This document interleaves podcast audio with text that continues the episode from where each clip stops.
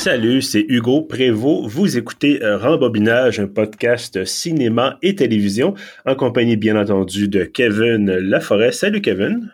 Salut Hugo. Alors j'espère que tu vas bien. Très bien, oui. Écoute, je trouve ça euh, vraiment intéressant ces temps-ci. On se parle souvent, il y a beaucoup de films qui sortent, qu'on a ou des films qui sont déjà sortis puis qu'on avait envie de, de voir et dont on voulait discuter au podcast. Donc, écoute, c'est comme si on se voyait, c'est quasiment une garde partagée. On se voit, on se voit aux semaines, on se voit aux deux semaines. ouais, c'est pas mal ça. Écoute, euh, cette semaine, on a vu quelque chose d'assez, en tout cas, on n'en a pas parlé euh, avant l'enregistrement, mais d'assez, euh, d'assez audacieux, je, je, pense. Qu'est-ce qu'on a vu cette semaine, Kevin? On a vu le film Prey, ou en version française, Proie. Oui, Prey, à ne pas confondre avec le film Prey sorti l'an dernier, à ne pas confondre non plus avec Prey, le jeu vidéo sorti en 2017 mais peut-être à confondre avec Prey, le jeu vidéo sorti en 2006. Euh, je veux pas trop rentrer dans les détails, mais euh, Prey, le jeu vidéo en 2006, il y a toute une histoire derrière ça, mais c'était l'histoire d'un autochtone, d'un membre des Premières Nations là, aux États-Unis qui se bat euh, contre euh, des envahisseurs euh, venus de l'espace. Alors, avec toute une notion d'un peu de, de de religion autochtone et de spiritualité et tout ça. Donc, il y a quand même peut-être un, petit lien à faire ici avec euh, le film dont on parle euh, aujourd'hui. Euh, mais oui, Prey, qui est un... Est-ce qu'on peut qualifier d'antépisode à Prédateur? Oui, c'est exactement ça. Ça se passe environ 200 ans avant les autres films. Oui, effectivement. Donc, bon, ceux qui connaissent pas Prédateur, je pense que c'est 87, c'est bien ça? Oui, on, avait fait un épisode d'ailleurs sur le premier Prédateur, je pense, euh, l'an dernier. Oui, effectivement, on en a parlé euh, au podcast avec Arnold, évidemment, euh, probablement un de ses meilleurs rôles, Arnold Schwarzenegger, donc dans Absolument. Prédateur, qui était un excellent film. Et ben, je pense qu'on peut le dire, le Pré, c'est quand moi j'ai trouvé ça très très bon. je sais pas ce que tu en as pensé. Oui, j'ai adoré. si, si on, on s'exprime tout de suite, je peux dire que la, série Predator est assez inégale. Il y a eu mhm. quand même beaucoup de suites, puis elles sont pas toutes super intéressantes, mais Prey, c'est probablement le meilleur depuis l'original. J'aurais tendance à dire la même chose. J'ai pas vu, on en a parlé tout de suite un petit peu avant d'enregistrer la série euh, de films Predator, et j'avais oublié qu'il y en existait certains que j'ai jamais vus. Euh, mais c'est ça, il y a eu, bon, pré, euh, bon, du Predator. Predator, voilà, 2 en 90. Et après ça, euh, ils nous ont fait, bon, euh, je pense que c'était en 2010, il y a eu Predator avec un S, donc Predators. Et en 2018, il y a eu le Predator ou The Predator, donc euh, ça commence à être compliqué. Il aurait pu faire Predator 1, 2, 3, 4, mais non, c'est, ils ont décidé de rendre ça trop compliqué pour notre propre bien. Alors. c'est juste un peu moins compliqué que les Rambo ou que la logique des suites, euh, les titres, ça n'a aucun sens, là. Oui, ben ça, puis bon, j'allais dire Fast and Furious, mais. Euh, ouais. C'est un peu la même chose. Euh, bref, s'il y a des gens qui font des films, qui nous écoutent, arrêtez. Si vous, les gens qui font des jeux vidéo aussi, c'est, il y a le même problème du côté des jeux vidéo, mais arrêtez de faire des titres qui rendent les gens confus. Ça aide personne. Euh, bref, donc Prey est sorti tout récemment. Je pense que ça fait quelques semaines que c'est sorti. Ah, même pas, c'est sorti euh, vendredi sur euh, Disney+. Ah bon, ben tu vois, parce qu'il y avait eu, il y a eu des critiques en avant, je pense, je pense que c'est pour ça que, je pense qu'il a peut-être été présenté, je sais pas s'il a été présenté genre au, Comic Con ou dans un festival ou quelque chose, mais c'est vrai qu'il y avait eu des critiques il y a quelques semaines, mais pour le grand public, c'est depuis vendredi que c'est disponible. Bon, ben écoute, on est directement euh, dans le, feu de l'action. Euh, réalisé par Dan, euh, je vais peut-être massacrer son nom de famille, Trachtenberg? Ouais, quelque chose de genre. Je sais, sais pas si je pourrais le mieux le prononcer que ça. Mais en fait, ce que je voulais dire euh, avec ce, ce, ce, ce nom-là, de cette personne-là, c'est que bon, qu'il y a euh, deux films, deux longs métrages à son actif. Il y a trois épisodes de, de télé, donc euh, quelques courts métrages. Mais c'est un tout nouveau réalisateur, 41 ans, donc quand même évidemment encore assez jeune. On va on va se donner une chance. On va dire que 41 ans, c'est jeune. J'espère. Euh, voilà. Et euh, c'est lui qui avait fait 10 Cloverfield Lane en 2016. Est-ce que tu avais eu l'occasion de, le voir? Oui, je l'ai vu. Euh, c'était quand même bien. Euh, c'était un film un peu plus. Euh, c'était une espèce de huis clos, je crois. Mais ça me ça se mhm. passait tout dans un bunker, mais il y avait une bonne tension, des bons acteurs, tout ça. Fait qu'on voyait que c'était un réalisateur qui avait du potentiel. Oui, oui, absolument. Il y avait John Goodman qui jouait là-dedans, qui était excellent. Et c'était dans l'univers, c'est ça, de Cloverfield. ce fameux film, La caméra à l'épaule, où un monstre attaque New York. Euh, c'était une espèce de, suite, pas suite, en tout cas, c'était... Mais comme tu disais, un huis clos, très, très bon. D'ailleurs, je, le recommande si jamais ça, vous intéresse. Mais donc, c'est ça, euh, M. Trachtenberg a fait Prey, qui vient, donc tu le disais, tout juste de sortir. Euh, est-ce que tu aimerais nous résumer l'action de Prey? Oui, absolument. Donc, euh, comme on mentionnait un peu, ça se passe en 1719 euh, dans ce qui est euh, à l'époque, je crois, qui était la Nouvelle-France, ou du moins euh, au début du film, on dit que c'est dans les grandes plaines du Nord. Je sais que le film a été tourné en, Alberta, mais on ne sait pas mhm. si c'est le Nord des États-Unis ou quelque chose de genre. Et bon, ça, c'est un film de la série Prédateur. Alors, il y a un chasseur extraterrestre qui vient sur Terre pour se mesurer au, au, au meilleur chasseur humain. Sauf que c'est ça. Contrairement aux autres films qui se passaient au 20e ou au 21e siècle, là, à ce moment-ci, on se trouve à être euh, à, l'époque euh, où il y avait seulement euh, les Autochtones et aussi un peu des quelques colons blancs qu'on voit un peu dans le film. Mais c'est ça, c'est pas la technologie qu'on connaît avec les mitraillettes, tout ça. Il y a un peu de d'espèces de pistolets ou de trucs euh, vraiment que qu'on peut tirer une balle à la fois, ce genre oui, de Oui, les mousquets, effectivement, oui. Mais les personnages principaux, c'est, c'est tous des autochtones qui, qui se battent avec euh, des arcs et flèches, avec euh, Tomahawk, tout ça. Donc, c'est vraiment... Ce qui est intéressant, c'est que c'est vraiment différent de, de ce qu'on a vu dans la série, qui était beaucoup une série avec des, des fusils bang bang.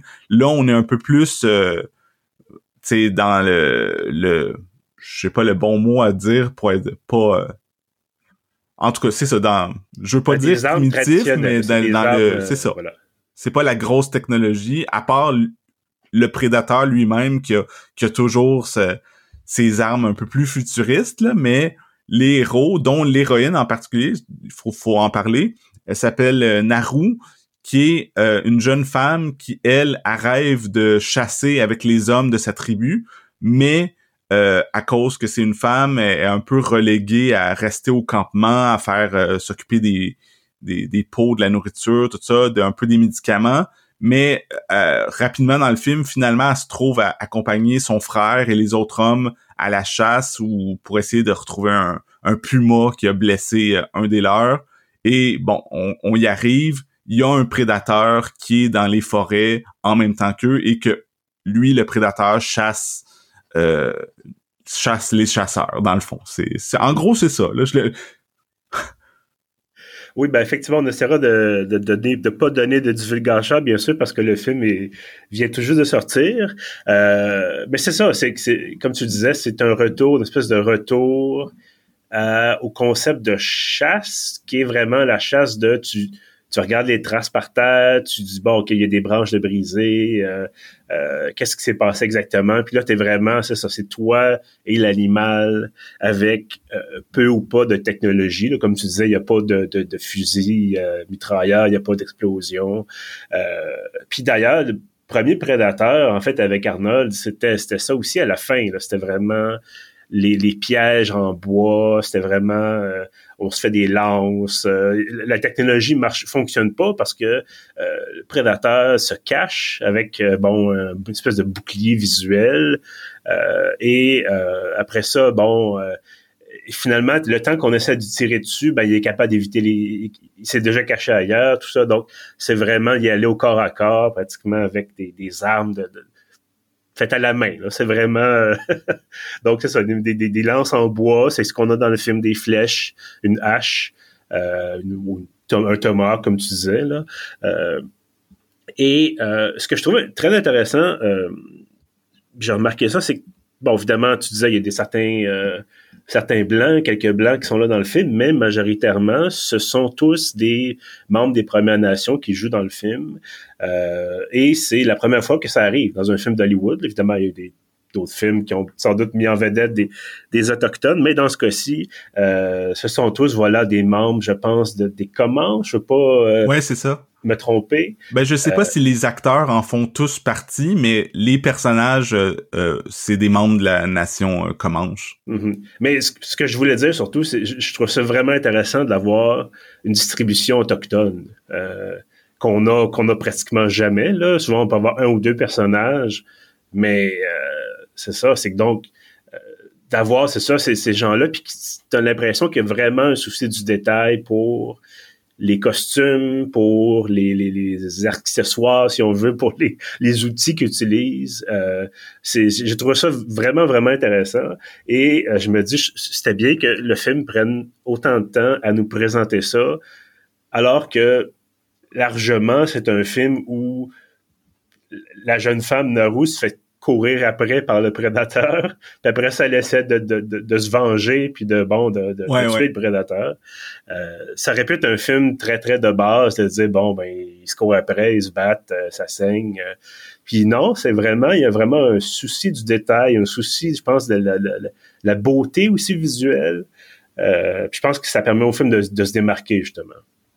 Oui, absolument. Tu sais, tout ce que tu dis, c'est vrai. Puis euh, je pense que j'ai lu quelque part qu'il y avait vraiment des consultants euh, autochtones que mhm. pour que ce soit authentique, tout ce qui est culture, tradition, euh, les méthodes de chasse, tout ça. donc c'est ça, on a vraiment, c'est un film qui est vraiment immersif. On, oui, ok, il y a, il y a un prédateur de l'espace, il y a des effets spéciaux, mais en tant que tel, quand on voit pas le prédateur, on a vraiment l'impression qu'on se retrouve en en 1719 euh, sur le continent américain, puis euh, autant les euh, les décors naturels que les personnages et ce qu'ils font, tout ça dans leur chasse, c'est, très réaliste. On, se sent transporté là. C'est, une des grandes qualités du film. Oui, absolument. Puis même, bon, certains dialogues sont en langue comanche. Euh, et il semble-t-il qu'il existe une version, et ça c'est pas celle que j'ai écoutée, là, mais il existe une version du film où c'est doublé en Comanche. Alors, oui, euh, c'est le fun que t'en parles parce que moi j'ai j'ai eu le temps de voir le film euh, deux fois mm-hmm. parce que je l'avais vu peut-être une semaine avant que qu'il soit sur Disney Plus parce que je faisais une critique écrite, donc j'avais eu accès à un lien. Et je l'ai réécouté hier et cette fois-ci, je me suis dit ah ben je vais essayer la version en Comanche puis c'est vraiment intéressant. C'est ce que je disais que c'est immersif, c'est encore mhm. plus ça parce que dans la version officielle, c'est euh, hmm, je sais pas, mettons 50-50 anglais comanche, tu sais, pour, pour le grand public. Même si ces personnages-là, normalement, se seraient parlé entre eux en comanche, dans la version euh, officielle, ils vont souvent parler en, en, anglais pour que ça soit pas tout sous-titré. Mais c'est ça, dans la version comanche, il y a pas un mot d'anglais dans tout le film. Il y a seulement les personnages français quand ils arrivent, eux parlent toujours français évidemment, mm-hmm. mais sinon c'est ça, c'est vraiment euh, on se sent encore plus euh, dans dans cet univers là. Donc, c'est ça qu'on disait, c'est très, très intéressant, puis de voir, encore une fois, ce souci du détail-là, puis ce respect, finalement, là, euh, de, la culture puis des bon des, des, traditions et tout ça. Euh, et j'aurais jamais pensé voir ça dans un film de prédateur. oui, non, c'est ça. En effet, de, pour un film qui est euh, c'est ça qui, qui fait partie d'une franchise, un film qui est grand public, c'est c'est assez rare de voir qui que même la version officielle est quand même souvent en comanche, puis qu'il existe même une version au complet avec pas d'anglais. C'est très rare. Le, le seul cinéaste hollywoodien, je pense, qui, qui faisait ça un peu, c'était Mel Gibson, qui avait fait euh, La Passion du Christ, qui était, je pense, en des, des, des langues qui existent plus, là, dont le l'araméen, quelque chose comme ouais, ça. ouais, c'est ça. Puis euh, après, il a fait un film qui m'a fait un peu penser à, à Prey, euh, son film Apocalypto, qui se mm-hmm. passe, je crois, avec les, les, les Mayas ou quelque chose du genre. Puis c'est ça, c'est une langue d'il y a des milliers d'années qui n'existe plus, puis tout le film est, comme ça. C'est toujours, euh, il y a jamais de dialogue en anglais, si je me souviens bien là. Donc, euh, mais c'est ça, c'est très rare. Oui, effectivement. Puis bon, euh, on peut comprendre. c'est sûr que regarder des sous-titres pendant qu'il se passe quelque chose à l'écran, ça peut détourner l'attention un peu. Ça peut aider à comprendre certaines choses quand les gens ont un accent assez prononcé. Là. Euh, j'avoue que moi, depuis quelques années, dès que j'ai l'occasion, je mets les sous-titres parce que souvent, justement, ça permet de comprendre ce que les gens veulent vraiment dire. Ça veut pas dire que je suis pas mhm. capable d'entendre l'anglais puis de, de, de, comprendre ce qui se passe. Mais bon, encore une fois, des fois, ils ont des accents. Peut-être que si moi, je parlais en anglais avec mon accent du Québec, euh, les gens mettraient des sous-titres. Euh, donc, euh, peut-être que même les Français mettraient des sous-titres si je parlais anglais. ouais, ça, c'est sûr. J'aimerais t'entendre sur... tu sais, on a parlé du fait, justement, c'était tourné en Alberta, tout ça bah, dans les plaines. Qu'est-ce que tu as pensé, justement, de, cette utilisation-là de la nature, des décors naturels? Euh, ben c'est ça, comme je disais, les, décors, c'est une des grandes qualités parce que euh, c'est clairement pas tourné juste en studio avec euh, des écrans verts ou quelque chose de genre. On se sent vraiment dans la nature. Euh, puis ça m'a fait penser un peu, je sais pas si tu avais vu The Revenant. Euh, non, je l'ai pas vu malheureusement. Non, c'est ça, c'est c'était pas exactement la même époque, ça se passait. Ah oui, excuse-moi, c'est le film avec euh, DiCaprio? DiCaprio, oui. Oui, oui, oui, j'ai fini par le voir effectivement. Non, c'est ça, ça se passait, je pense, un siècle plus tard, mais c'était quand même un film euh, de, c'est ça, de d'époque des, des trappeurs et mm-hmm. tout ça avec euh, puis je pense que c'était à peu près dans les mêmes régions. C'était plutôt dans, dans le nord euh, du continent, soit nord des États-Unis ou même euh, rendu au Canada. Et il y avait vraiment ce côté-là d'être allé tourner dans des vrais lieux, de sentir euh, que ce soit le, le, froid ou le vent ou tous les éléments. Et il y a même des, certains petits éléments dans ce qui se passe dans Prey qui, qui je sais pas si c'est voulu ou pas, des petits échos comme dans les deux films, il y a une attaque d'un ours. Mm-hmm. Dans les deux films, il y a des, euh, des espèces de trappeurs français, tu sais, des trucs peut-être un peu inévitables quand on raconte ce genre d'histoire-là, mais tu sais, euh, moi j'ai vraiment aimé ça voir euh, ce type de film-là que qui revient. C'est ça, ça fait changement de quelque chose qui est trop trop artificiel, trop trop tourné en studio, écran vert, tout ça. Là. On, on mhm. sait à quel point les, les films de super-héros sont populaires, puis des fois, des fois, ça paraît que y a pas grand-chose de réel, c'est tout fait en, en CGI. Fait que il y en a dans Prey, et évidemment que le, le prédateur en soi, c'est une création beaucoup avec des effets spéciaux, mais je dirais que une bonne majorité du film, euh, on, on sent la terre, les arbres, euh, les rivières, tout ça. Oui, oui, absolument. Puis bon, évidemment, euh, tu parlais de l'ours tout à l'heure. L'ours, c'est pas un vrai ours. Euh, bon, il y a le puma, c'est pas un vrai puma. Non, non, non. On s'entend qu'on on pouvait pas utiliser des vrais animaux sauvages, dangereux pour pour tourner ces scènes-là, surtout qu'il y a des scènes où il y a des, combats contre ces animaux-là. je, je vois pas un ours se faire dresser pour attaquer un prédateur invisible, puis finalement euh, tomber exactement à la bonne place, puis tout ça, puis bon. Ben, ça, on comprend ça. Rapidement, il y a deux éléments là-dessus. Je trouve que, comme tu dis, je pense que ça serait trop dangereux de tourner euh, avec des vrais animaux, mais aussi, je trouve qu'on est plus conscient que euh, on veut pas maltraiter, disons, les animaux. je mhm, pense que, mettons qu'on voyait des vieux films des années 50, 60, 70, peu importe, euh, parfois, c'était des vrais animaux, puis euh, euh, on entend des histoires que vraiment que ils étaient blessés ou tués pour vrai.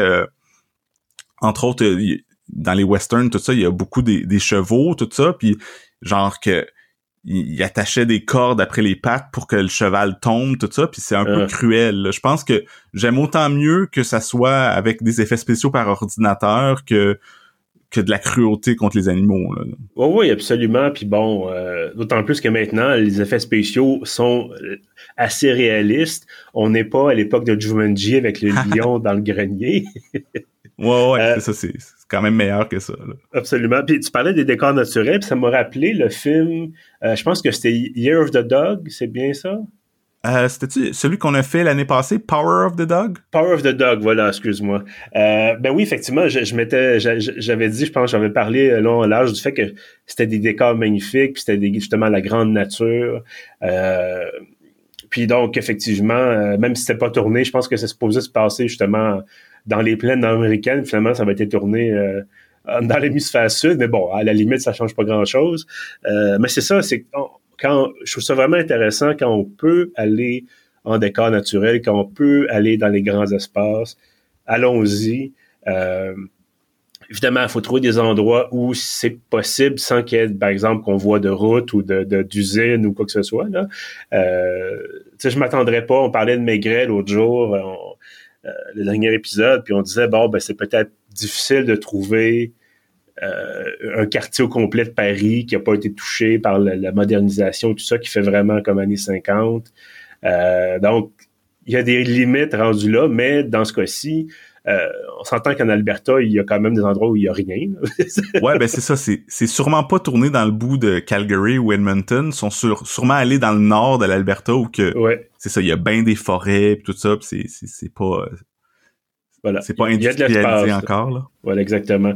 Euh, sinon, écoute. Euh, certaines affaires, je t'avoue que, bon, j'ai réécouté le film, j'ai enfin, j'ai écouté, j'écoutais le film hier, et autant autant j'ai beaucoup aimé ça, autant je te dirais que j'ai trouvé. Tu sais, on se connaît, là, je veux dire, on, essaie de trouver peut-être des fois la petite chose qui, qui, fonctionne moins bien, pas nécessairement qui cloche, mais qui fonctionne moins bien. Et je trouvais le film, paradoxalement, trop propre, dans le sens où on a euh, beaucoup de séquences de bataille, beaucoup de séquences de combat.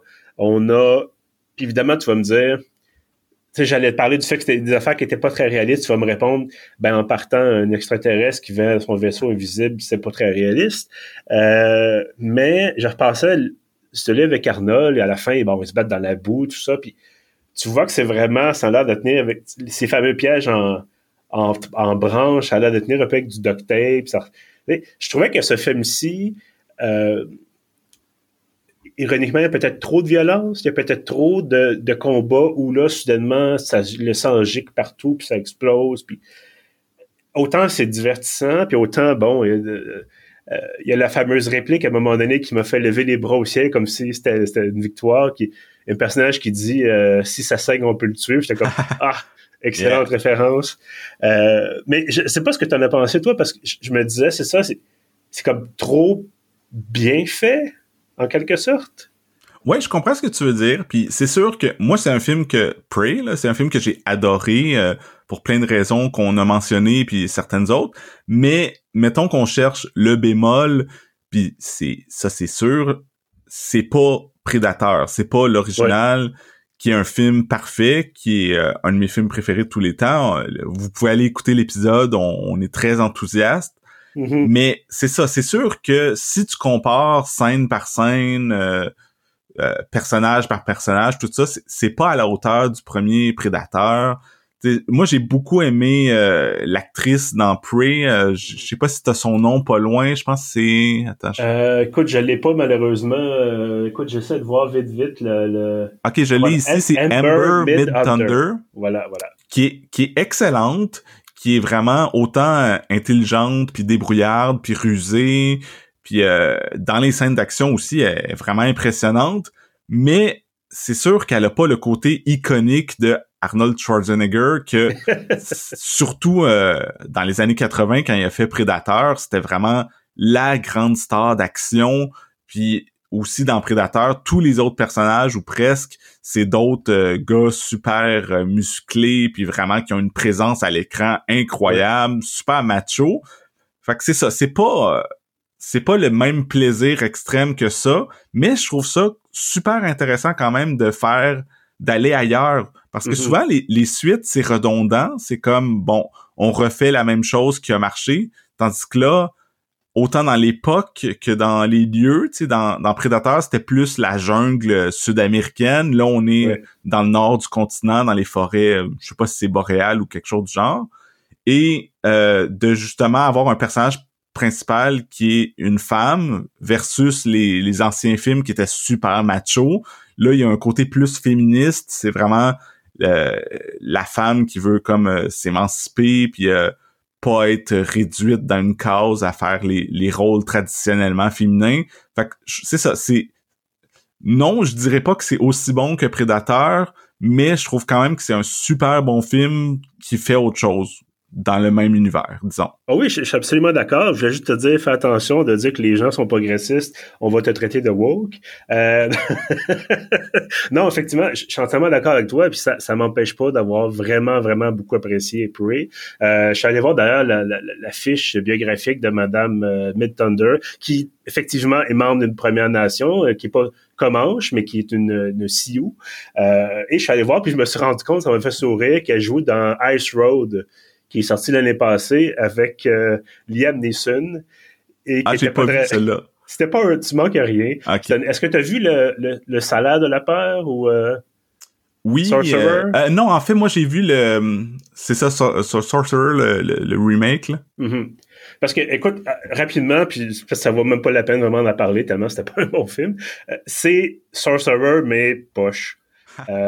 donc, Sorcerer, excellent film. On pourrait peut-être en parler éventuellement au podcast. Euh, mais oui, bref, elle jouait dans Ice Road. Euh, mais oui, dans ce cas-ci, elle est très, très bonne. Puis, tu sais, c'est pas la question de, s'affranchir, puis la question d'aller chasser, tu sais, évidemment, c'est au cœur un peu du, scénario, mais c'est pas, on nous tape pas sur la tête avec ça, puis on nous dit pas, tu sais, bon, il euh, n'y a pas de discours de cinq minutes où elle dit, ah, ça a toujours été comme ça, puis là, il est temps que les femmes, on se réveille, c'est comme, sais, il y a une façon d'amener les choses de façon que ça s'intègre bien dans le scénario. Et je pense que ça a été très bien amené euh, sur ces questions-là. Tu sais, oui, il y a des frictions. Il y a, elle, est moquée par, elle fait l'objet de moquerie de la part d'autres chasseurs, d'autres hommes de la tribu. Mais, euh, tu sais, c'est jamais comme 15 minutes de sa mère qui lui dit, euh, sais, ah, tu devrais pas, tu devrais te marier, faire des enfants. en fait, je sais pas si les, les, se mariaient, je sais pas s'il y avait une institution équivalente du mariage euh, chez, ces personnes-là.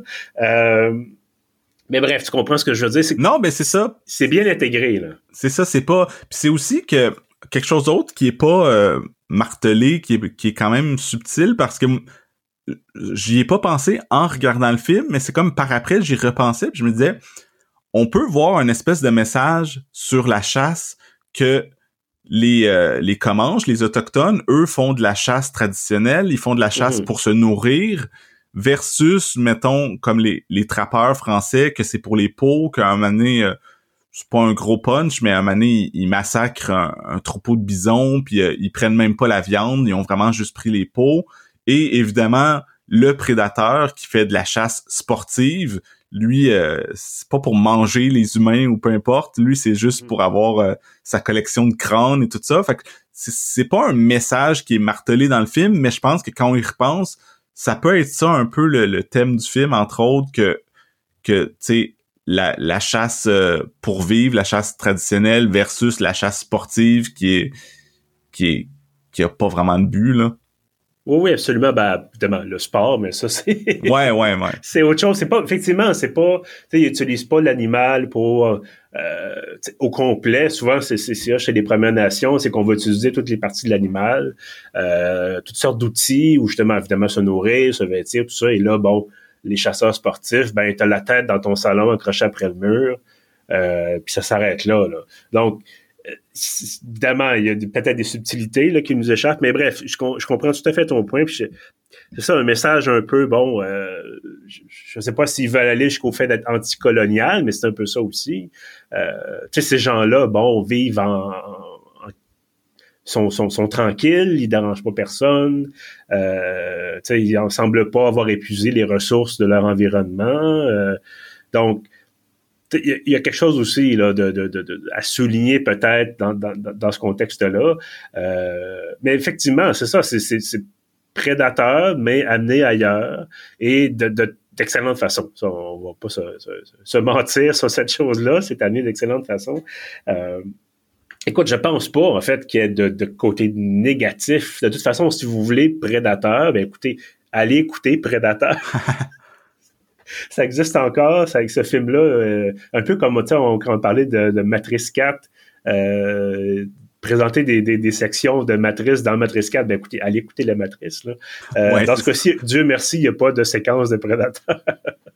Ben, ça serait difficile vu que ça se passe deux siècles avant. Là, mais... Oui, mais je veux dire, il y aurait pu avoir, puis en tout cas, à un moment donné, je donnerais pas le, c'est pas vraiment un punch, mais je, je, parlerai pas trop, trop plus que ça, mais à un moment donné, je me disais, est-ce qu'on est, euh, dans une espèce de, ça aurait pu être une surprise, puis dire, on est dans une boucle temporelle, puis il y a quelque chose d'autre, puis c'est comme, sont sur une autre planète, sont pas sur Terre, mais ils savent pas. Puis, ça aurait pu, il aurait pu avoir un, un punch comme ça.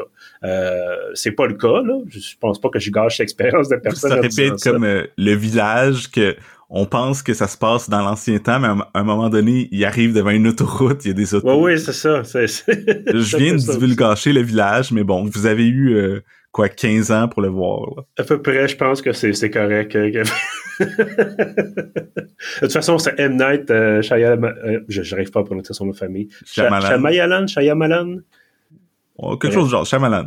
Euh, qui c'est sa spécialité d'avoir des punchs. Donc, euh, quand c'est pas un psychologue qui est déjà mort, c'est euh, une plage qui fait vieillir trop vite ou donc bref. ben écoute, voilà, Prey, tout récent, encore à l'affiche évidemment. Ben, en fait, il est seulement ça, c'est quelque chose que les gens regrettent un peu. Le ah. film est seulement sur Disney+, il est pas sorti en salle. Et les, les, échos à date sont super positifs. Nous deux, je pense que c'est ça. On a beaucoup aimé le film hmm. et c'est ça. C'est le fun de le voir à la maison, sur une télé ou un ordinateur, mais je pense que ça aurait été le fun quand même de pouvoir le voir sur grand écran. Oui, puis, euh, bon, on n'embarquera pas dans... Euh, euh, c'est les gens de chez DC là, qui, ont qui ont mis aux poubelles Bad Girl, mais... Batwoman, je sais plus. Batgirl, je pense. Batgirl.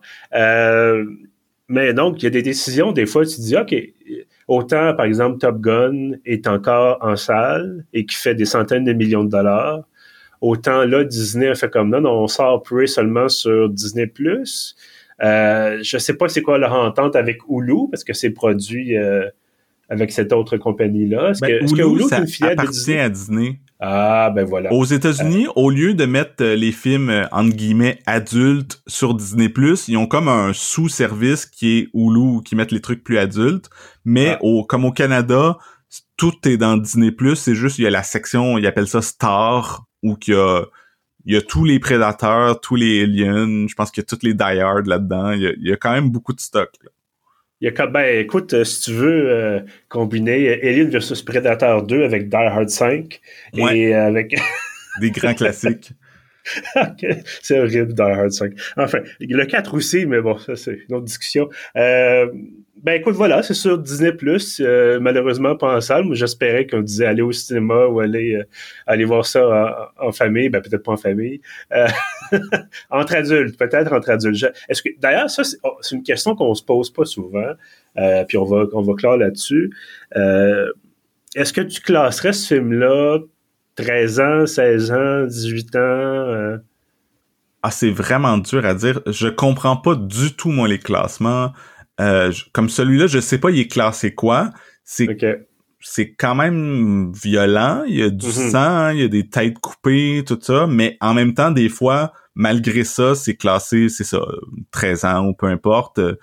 Moi, je me souviens d'une époque euh, quand j'étais jeune, mettons les certains euh, dans le classement du Québec, tu sais, certains films d'action hollywoodiens, c'était des 16 ans, des 18 ans, dès que c'était un peu violent, tout ça. Puis maintenant, on dirait que on est bien à l'aise, puis euh, il n'y a pas de problème avec... Euh, c'est souvent plus 13 ans, là. Mais c'est drôle, moi je pensais le contraire. Je me disais dans les années 80, justement avec des choses comme Robocop, Robocop devait pas être classé. Euh, ah oui, ben comme ah au Québec, je me souviens pas exactement, mais aux États-Unis, Robocop c'est classé 17 ans, là, c'est R, ah, c'est 17 ans et plus. Puis il existe ben, même une version une version encore plus violente qui est une espèce de director's cut qui est genre presque X ou whatever. Mais tu sais, en même temps, il y a des films comme Weekend at Bernie's où littéralement, ils traînent un cadavre. Mais ça, c'est général, ou 13 ans. Tu te dis, bon, ben. Enfin, ou des, des films comme Risky Business où littéralement, ils font de la prostitution. Mm. Et c'est 13 ans. Ben, comme au euh, Québec, les classements, on dirait souvent que c'est ça, que quand on tombe dans le sexe, c'est rapidement 16 euh, ans et plus, 18 ans et plus. Euh, faudrait pas que les jeunes voient ça, mais la violence, tu sais, on peut euh, on peut être dans le gros massacre, puis c'est pas nécessairement déconseillé aux enfants. Là. Voilà. Alors, ça explique beaucoup de choses, je pense, sur notre société. Euh, Kevin, merci beaucoup d'avoir été là pour parler de Prey avec moi. Euh, toujours très agréable. Oui, merci à toi, c'était super. Et euh, évidemment, à ceux qui nous écoutent, merci d'être fidèles au rendez-vous. Euh, en terminant, je vous invite bien sûr à vous abonner à la page Facebook de Rembobinage. On a euh, bien entendu nos épisodes, mais on a également des bandes annonces, on a des concours. en ce moment, d'ailleurs, il vous reste quelques jours, on a notre concours Downton Abbey. Alors, vous pouvez aller voir ça sur la page Facebook de Rembobinage. Euh, également, bien évidemment, des discussions, bon, tout ça. Donc, vous pouvez venir parler de cinéma et télévision avec nous euh, sur Facebook. Et bien sûr, je vous invite aussi à vous abonner à l'infolettre de pieuf.ca. Tous les samedis, vous avez l'ensemble des contenus, y compris euh, les podcasts. Pour vous inscrire, c'est très, très facile. Vous allez sur le site, donc évidemment, pieuf.ca. Vous avez une colonne à droite euh, avec un formulaire à remplir. Ça prend quelques secondes. Et voilà, donc si vous êtes abonné, et ensuite, ben, vous recevez, comme je disais, l'infolettre à tous les samedis matins. Sur ça, je vous dis merci et à bientôt.